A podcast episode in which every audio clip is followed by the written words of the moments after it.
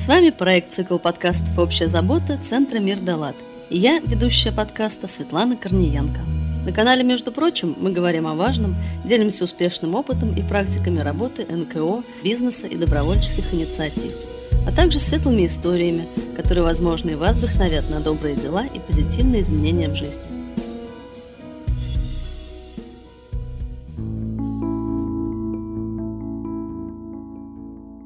Приветствую, друзья! Спасибо, что вы вновь включили наш подкаст «Между прочим» и готовы погрузиться в решение важных социальных и благотворительных задач, о которых мы беседуем в каждом выпуске подкаста. В прошлом эпизоде мы поднимали тему, которая явно не умещается в формат одной беседы и которой стоит посвящать несколько встреч и смотреть на тему с разных сторон. Я говорю про проблемы братьев наших меньших. Мы говорили о бездомных животных, о собаках крупных пород и знакомились с приютом «Верность».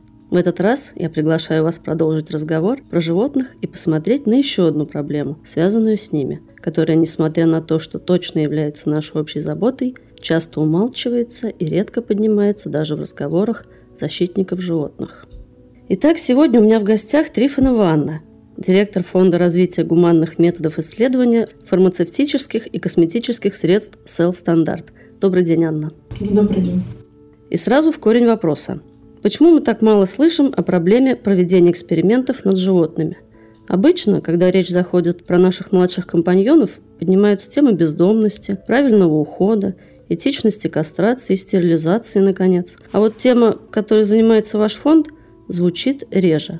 Или это только мое субъективное мнение, и на самом деле явно не так? Нет, вы правы, все совершенно так. Я сама как раз думала об этом, что в первую очередь обращают внимание на животных, с которыми человек больше всего контактирует. То есть это собаки, это кошки, это лошади. А животные лабораторные, которые используются для тестирования, они как бы невидимки для обычных людей. Угу. То есть их никто никогда не видит. О них можно знать, если ты специалист в этой области или если ты специально интересуешься этой темой так об этом нигде никогда не говорится, и животных этих никто не видит. А почему так происходит?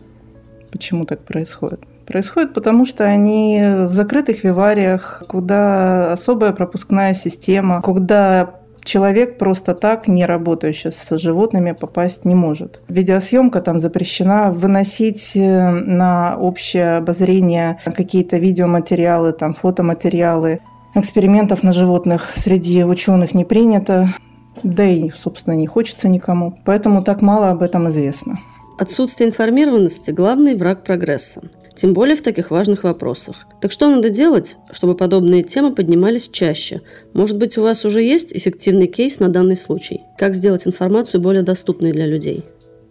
Только говорить рассказывать, объяснять, призывать, чтобы обычные люди, которые работают в совершенно не связанных сферах, тоже как можно чаще об этом слышали и задумывались. То есть очень хороший вариант, когда эти темы поднимаются в мультфильмах, фильмах. Вот там есть, допустим, по защите дельфинов целый ряд фильмов, где дельфинов, ну не то чтобы очеловечивают, это неправильное слово, но показывают их природу, показывают проблемы их содержания в неволе и прочее. Потом снимают снимают документальные фильмы про животных, ну, скажем так, которых мы едим. Недавно вышел фильм Гунда. Документальный фильм, где также просто снимали этих животных и показывали, насколько они умные, чувствующие, социальные животные. Ну, то есть во многих сферах это прежде всего фильмы, мультфильмы, то, что затрагивает душу людей. Про лабораторных животных вот честно. У меня двое детей. Я с ними постоянно смотрю мультики сначала с одним, теперь со второй. И, и я этой темы не видела. А вообще в каких областях проводится тестирование на животных? Тестируют прежде всего фармпрепараты, то есть на этапе разработки фармпрепарата, на, на этапе проведения доклинических исследований, которые включают в себя очень много исследований токсичности всякой разной, и каждое это исследование – это целая группа животных. И дальше на этапе выпуска лекарств каждая серия препарата должна в обязательном порядке проходить исследование токсичности на животных. Потом это в косметической индустрии. При регистрации операции при выпуске серии тестируют ее токсичность на животных. Ну, это медицинские исследования, научные исследования. еще исследование медицинских изделий, ну, это маски, скальпели всякие и прочее, чтобы они также не обладали токсичностью при соприкосновении с организмом. А какие могут быть варианты замены и насколько они гуманнее? На данный момент во всем мире разрабатываются это альтернативы. Это клеточные культуры, это 3D-модели тканей. Ну, это в первую очередь, это самые гуманные методы. То есть для этого берется клетки человека, выращиваются в культуре, ну, то есть в искусственных условиях, угу. и на них можно проводить тестирование. Также существует еще большое количество методов. Некоторые, допустим, изолированный глаз курицы не настолько гуманный, как хотелось бы, хотя, конечно, лучше, чем живой кролик, однозначно.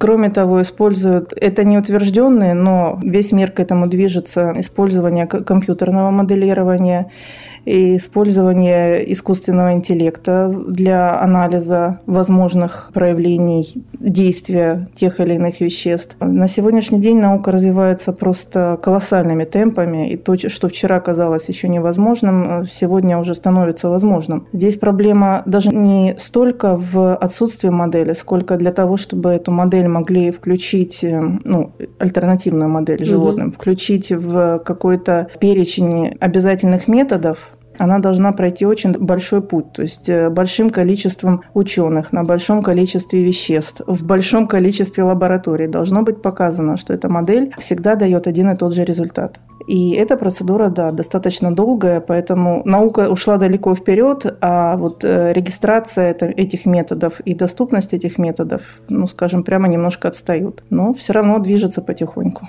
Где-то уже пользуются активно этим и заменили, в принципе, животных? Всюду нет. Сейчас в Европе э, в 2013 году вступил, в 2013 году вступил в действие закон, запрещающий продажу косметики, тестированной на животных. То есть э, как готовые косметические средства, так и их ингредиенты не должны быть тестированы на лабораторных животных. То есть разработаны методы, заменяющие такой тест, как кожно-раздражающее действие, которое раньше проводилось на кроликах, там, на мышах, на, на крысах, когда на кожу наносилось какое-то вещество и смотрели, как оно влияет. На слизистую глаза также есть замена аллергическое действие, действие гормональное. На все эти параметры возможного негативного действия косметики уже существуют утвержденные замены, которые в Европе используются, поэтому они смогли принять такой закон. Задам, возможно, один из частых вопросов людей, которые сразу могут возникать, когда поднимается эта тема. То есть, получается, нужно непроверенную косметику продавать? Или если не тестировать на животных, то на людях тестировать? Ну, как я уже только что сказала, что косметику надо проверять на инвитро моделях и проверенными, утвержденными в Европе методах, которые на данный момент необходимо также утвердить у нас в России и вообще в Евразийском Союзе для всех стран-участниц. И, в общем-то, на добровольцах косметика в любом случае проверяется. Но это после животных. Но она после животных, а здесь после моделей. То есть всегда существует некая фокус-группа, которая оценивает, ну, скажем так, потребительские свойства косметики. Поэтому здесь нет никакой проблемы. Как вам кажется, возможно ли в принципе тестировать не на животных, а заменить животных? Вообще совсем? На данный момент нет. А вообще, в принципе, в дальнейшем? Ну, я же говорю, наука движется, движется, развивается, и в мире существует большое количество организаций, фондов, государственных программ, которые все это финансируют, развитие альтернативных методов. То есть просто запретить, что все, мы не используем лабораторных угу. животных, безусловно, нельзя. Им надо найти адекватную замену для того, чтобы быть уверенным, что производимая продукция будет безопасна для человека. Мне кажется все же, что альтернативным методом все-таки чего-то не хватает. По крайней мере, в медицине животных ничем не, не заменишь. Ну и в этом направлении наука движется вперед. То есть сейчас получила большое развитие такое, как биопринтинг, то есть 3D-печать биологических тканей и органов. И я думаю, что через какое-то время это сможет заменить животных. А расскажите про ваш фонд. Что ваш фонд делает для защиты животных? Наш фонд был зарегистрирован в 2019 году, то есть на данный момент мы работаем немного более двух лет. За это время мы выполняли ряд э, мероприятий для популяризации этой темы, для привлечения внимания к ней, занимались активно анализом всей существующей ситуации для того, чтобы определить дальнейшие векторы движения. На сегодняшний день при помощи полученного гранта мы смогли начать разработку нового альтернативного метода тестирования токсичности на культурах клеток. Этот метод будет предназначен как дополнение к существующим в данный момент стандартам тестирования токсичности косметических средств, будет проводиться на культурах клеток. На данный момент мы выполнили первый этап этого исследования. Ну, надеемся, что мы найдем финансирование для продолжения этой работы, и в дальнейшем мы зарегистрируем этот метод как ГОСТ. Скажите, насколько альтернативные методы дороже, чем тестирование на лабораторных животных? По данным организации ПЭТа, эти методы дешевле. Все зависит, во-первых, от метода, от используемой модели для тестирования. В плане дороговизны здесь надо понимать, что лабораторное животное – это не просто вот само животное. То есть пошел на базаре, купил и протестировал. Это целая огромная система вивариев, где животные сначала специально спариваются для того, чтобы они дали потомство. Затем это потомство выращивается в течение там, полутора месяцев, допустим, крыса до половозрелости, для того, чтобы на ней можно было проводить э, эксперименты. Ну, как на взрослом организме уже. То есть все это время это содержание, это кормление, это это работа сотрудников вивария по уходу, это все там электричество и прочие, прочие амортизационные расходы. То есть тоже, мягко говоря, недешево mm-hmm. вот это все. Поэтому я думаю, что большинство моделей альтернативных все-таки дешевле не говоря о таких их э, качествах, как лучшая воспроизводимость ввиду отсутствия индивидуальных различий, как вот обязательно есть между животными. А что говорит про защиту лабораторных животных опыт других стран? Опыт других стран говорит о том, что этой проблемой занимаются уже более 150 лет. То есть еще в 70-х годах XIX века в Великобритании на тот момент Британии просто был создан национальное антививисекционное общество, которое в дальнейшем переросло в Международную ассоциацию против болезненных экспериментов на животных. Цель этого общества вместо запрета вивисекции постепенный отказ от опытов на животных за счет разработки и внедрения альтернативных методов. На данный момент в мире существует большое количество организаций, конкретно занимающихся этой проблемой отказом от использования лабораторных животных. Это и Британский союз за отмену вивисекции, Американское общество против вивисекции. Существуют фонды, которые специально финансируют новые разработки, исследования для того, чтобы отказаться от использования животных в экспериментах, поддерживают ученых в этом направлении, а также общаются с ведущими политическими партиями для того, чтобы привлечь государство к этой проблеме. Кроме того, существует общество,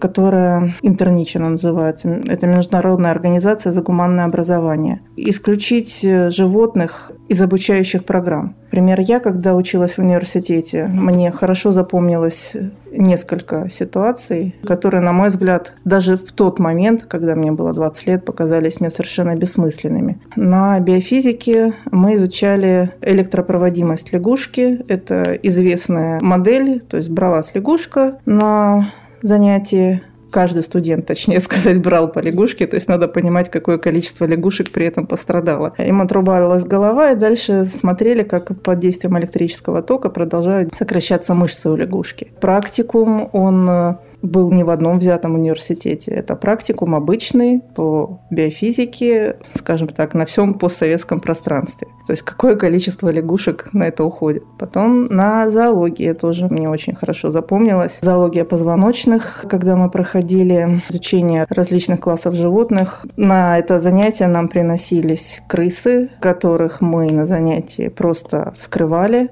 и смотрели их внутренние органы, расположение и так далее. Голуби также. К рыбе вроде как полегче отношения, но тоже, тоже не очень приятно. Только что это было живое животное, и вот мы его вскрыли, у него еще бьется сердце, и оно еще теплое внутри. Это очень тяжело. Ну, не все студенты могли это делать, скажу сразу. Были студентки, которые падали в обморок или в слезах выходили с пары. Но для того, чтобы, допустим, медикам обучаться своей профессии, им приходится преодолевать в себе этот э, барьер сопереживания и уметь как бы закрывать в себе какой-то канал и уметь спокойно смотреть на все эти вещи. Здесь уже в Питере мне рассказывали про такие эксперименты на беременных крольчихах. Это делалось для изучения какого-то метода, я даже не могу сказать, для чего это делалось студентами. Вот, когда беременным крольчихам делали кесарево сечение, удаляли плоды, которые просто выкидывались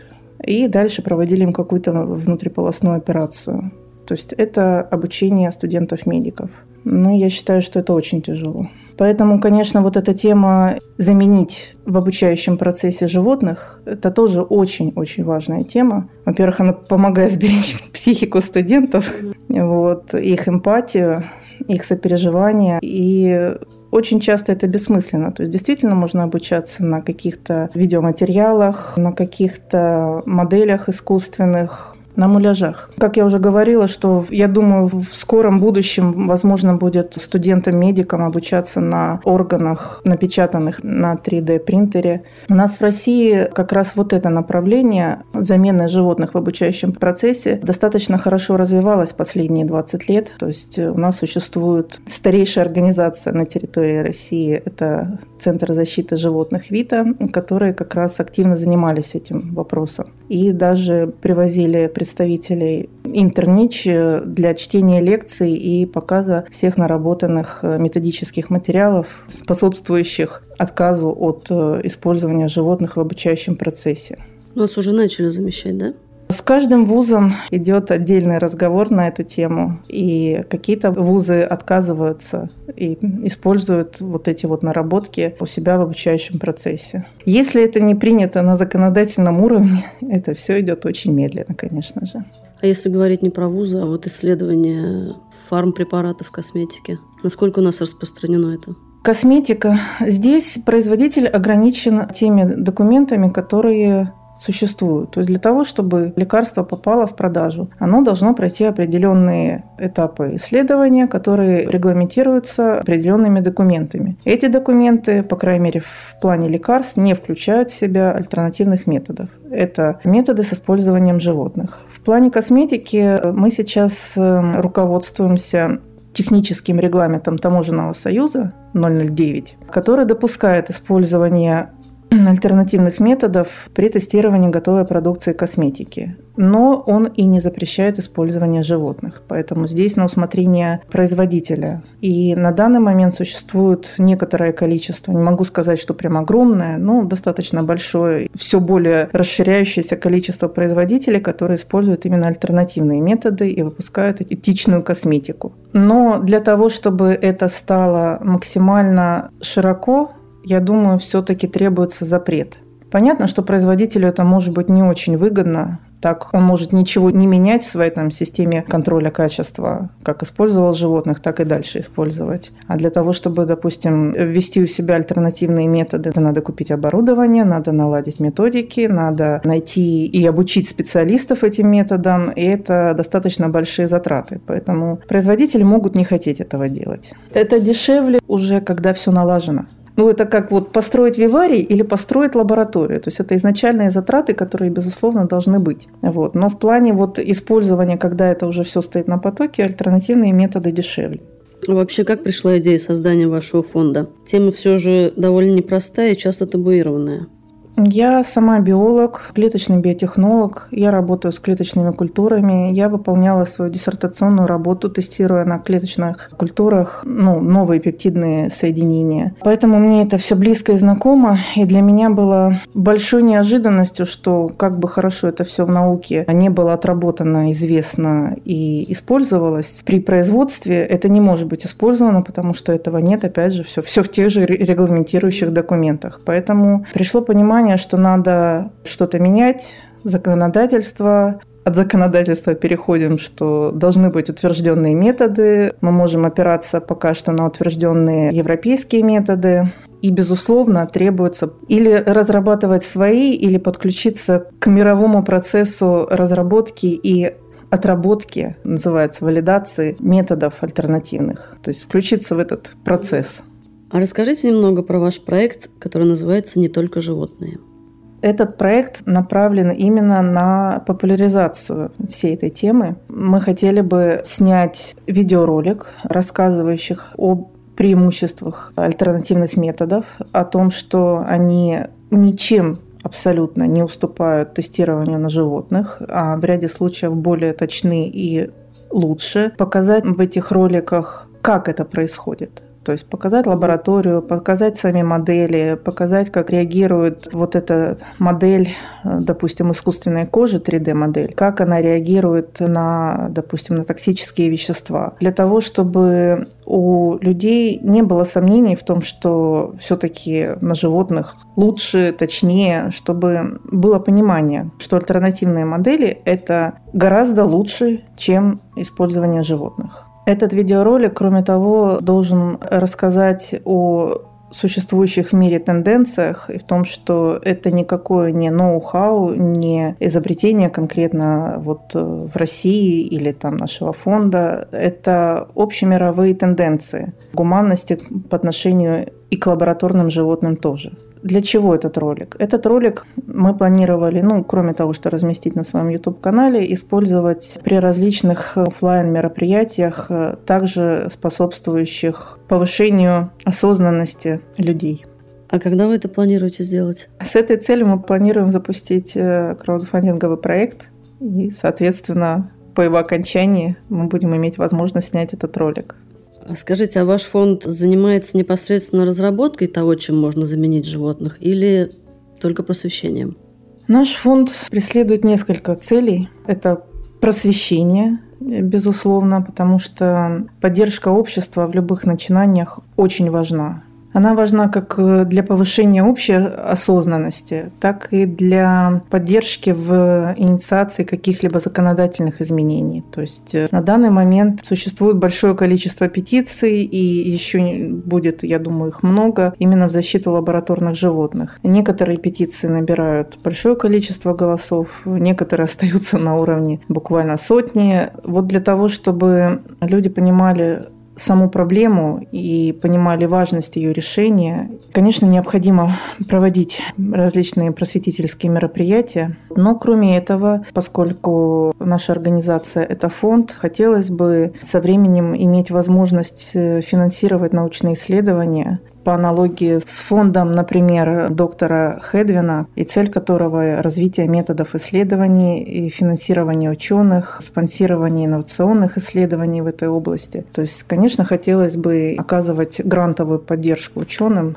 ну или целевое финансирование конкретных исследований. Кроме того, это, конечно, законодательные изменения, то есть э, инициация, возможно, участие в том, чтобы на данный момент так и в новой редакции таможенного регламента, который сейчас активно обсуждается, убрали возможность тестирования на животных, оставили только альтернативные методы. Возможно, вы знаете, что не так давно закончилось обсуждение на сайте Евразийской экономической комиссии изменений существующего таможенного регламента в отношении производства косметики. И там поступила масса предложений и просьб как от организаций, от производителей, так и от э, потребителей о том, чтобы запретили так же, как в Евросоюзе и еще на данный момент уже порядка 40 стран, запретили тестирование косметики на животных. Будем надеяться, что так и Евразийская экономическая комиссия к этому прислушается и эти изменения будут внесены. Но до того, как они вступят в силу, в любом случае еще год. я думаю, что необходимо приложить э, еще много усилий для того, чтобы это так и осуществилось. И Россия вошла в список стран, где полностью запрещено производство и продажа косметики, тестированной на животных. Это уже будет очень большим шагом в защите животных лабораторных, потому что их станут меньше разводить и, соответственно, меньше убивать и меньше мучить. Кстати, я не слышала об этом и думаю, многие не слышали. Почему все же об этом не говорят? Об этом не говорят в СМИ, об этом очень активно была кампания в Инстаграме. Вот. Ну и, конечно, эту ситуацию отслеживают э, заинтересованные производители, ну и, возможно, какие-то государственные структуры. В Евразийской экономической комиссии существует такой регламент внесения изменений. То есть э, есть э, этап общественного обсуждения. Этап общественного обсуждения есть, в общем-то, даже при регистрации государственных стандартов. Но для этого надо повышать осознанность, для того, чтобы люди интересовались, э, отслеживали, смотрели эту информацию и, соответственно, могли высказать свое мнение. Так же, собственно, как в любой абсолютно сфере. У всех на виду собаки бездомные, у всех на виду эти несчастные больные кошки бездомные. Развивается активно тема цирков, тема зоопарков, тема дельфинариев. Точно так же требуется развивать активно и тему лабораторных животных. То есть снимать об этом фильмы, мультфильмы, говорить об этом, что это животные, они разного уровня ну, как бы сложности и интеллекта, но тем не менее все равно это живые существа, их всех жалко. Лабораторные животные это ведь не только мыши, крысы, угу. это хомяки, это морские свинки, это кролики и это обезьяны всевозможные обезьяны. Также при тестировании используют собственные кошек и собак. Да, я читала про да. собак, что собак используют. Да. Анна, раз мы узнали о вашем фонде, его идее и целях работы, возможно, слушатели захотят помочь в ваших делах. В завершении выпуска мы всегда предоставляем возможность напрямую обратиться к слушателям и, возможно, пригласить на ваши ресурсы, ссылки на которые мы обязательно оставим в описании эпизода. В данный момент э, оказать поддержку нашему фонду можно на нашем сайте, где подключена платежная система. Также, как я говорила, в ближайшее время будет запущен краудфандинговый проект на Планете.ру, на платформе Планета.ру. Кроме того, мы приглашаем к сотрудничеству волонтеров, абсолютно любых волонтеров, которые могут э, работать с сайтом, собирать информацию, волонтеров из научной среды, биологов, которые также могут квалифицированно говорить о данной проблеме, описывать ее, писать тексты для сайта и различных других мероприятий. Кроме того, поддержать наш фонд э, могут э, производители путем договора благотворительного пожертвования или любым другим способом.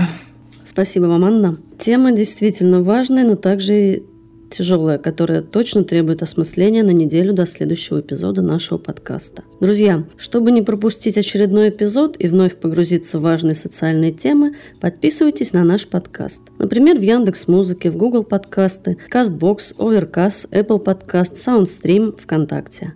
В тех приложениях, где это возможно, особенно в Apple Podcasts, поставьте нам, пожалуйста, звездочки и напишите отзыв. Это крайне важно и для продвижения подкаста в чартах, и для того, чтобы как можно больше людей смогли послушать наши беседы с гостями из разных благотворительных и социальных сфер деятельности. А с вами была наша гость Анна Трифонова, я, ведущая подкаста Светлана Корниенко, технический директор студии подкастов «Мир Далат» Григорий Белов – Автор и продюсер Алексей Сухов, звукорежиссер Сергей Кузнецов и инженер проекта Александр Белов. Эпизод подготовлен в рамках проекта «Цикл подкастов «Общая забота», реализуемого с использованием средств гранта президента Российской Федерации, предоставленного Фондом президентских грантов.